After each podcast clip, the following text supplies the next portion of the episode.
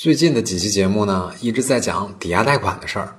昨天一位听众留言说，他的名下有一条河道的采砂权，还有一个私营电厂，现在呢想投资做别的生意，需要从银行贷款，于是问小林，不用厂房、机器设备这些东西，能不能从银行把钱贷出来？让小林呢给设计一个借款方案。方案是这样的：首先，河道的采砂权，银行是接受贷款的。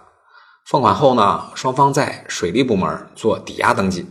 其次，电厂的收费权也是能贷款的。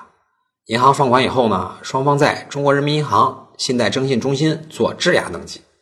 以上就是不用实物，仅仅用手中的一些权利就能从银行贷出钱来的方法，供您参考。